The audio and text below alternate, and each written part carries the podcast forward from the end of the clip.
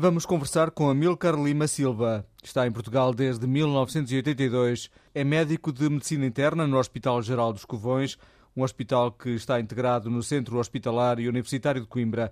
Foi também médico na União Desportiva de Leiria e trabalhou com vários treinadores, entre os quais José Mourinho, Manuel José e Jorge Jesus.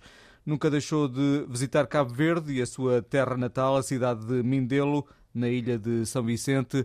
Doutor, já está há muito tempo em Portugal. Eu cheguei em Portugal em 1982, em, em novembro. Ficou por cá? Entretanto, fiz o curso de medicina, depois uh, fiz a especialidade de medicina interna, fiz uma pós-graduação em medicina desportiva, acabei por ficar até agora, não é?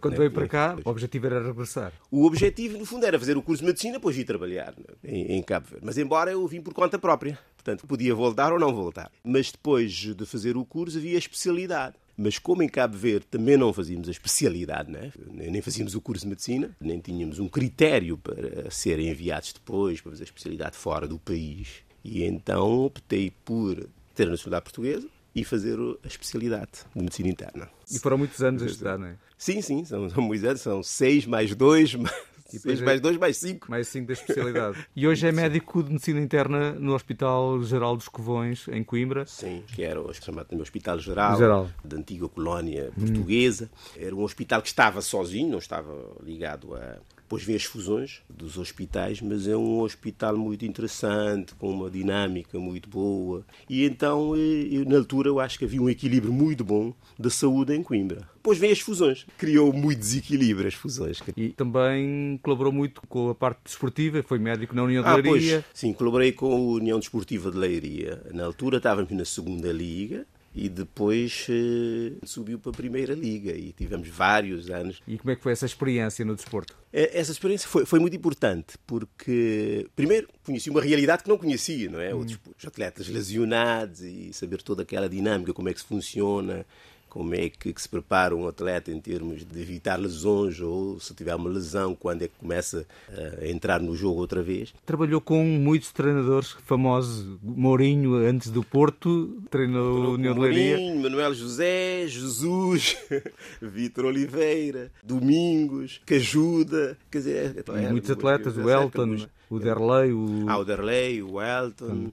o Tiago, o Nuno Valente, muitos jogaram na seleção. Hum. União Leiria era uma equipa jeitosa. Muitos bons jogadores passaram por lá. E o Leiria, olha, quase desapareceu. A Leiria, claro, teve momentos muito bons e depois eh, houve aquela altura em que houve um certo hum. problemas. E é de São Vicente, terra Sim, de muita gente conhecida, não é? É, cidade de Mindelo, não é? é a terra de é, Cesária Évora, Cesária Évora Tito Paris, Bana, muitas pessoas que, que aqui em Portugal conhecem bem. É uma, é uma terra muito interessante. É continua a ir a São Vicente e a Cabo Verde? Eu nunca deixei de lá ir. Aliás, quando fiz o curso, eu todos os antes de fazer um ano em Portugal ia. Portanto, era o ano escolar. Antes de acabar o ano escolar, que era menos de 12 meses, eu ia para Cabo Verde e ficava lá um mês, um mês e tal.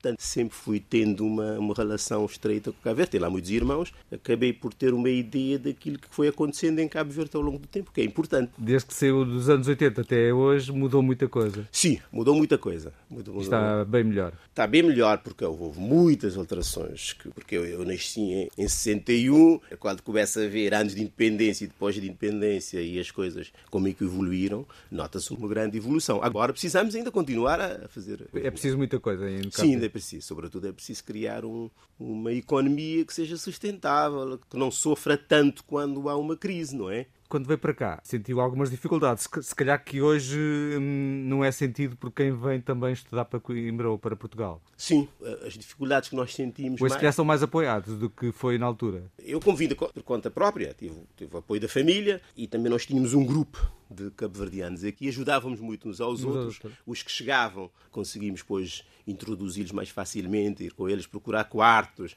E enquanto estavam à espera de quartos, viviam connosco porque tínhamos uma espécie de república. Hum. Era um solar, solar é antes da república, não é? E, e nós ajudávamos muitos, os que vinham, e as dificuldades que nós tínhamos na altura foram superadas. Portanto, também estamos numa idade em que uma pessoa é um desafio, não é? é? Vamos dizer, rascando, não é? Mas realmente uma das maiores dificuldades que as pessoas tinham era arranjar casa inicialmente. Disse-me que eram vários irmãos? Sim, sim, somos muitos irmãos. Quantos é que são?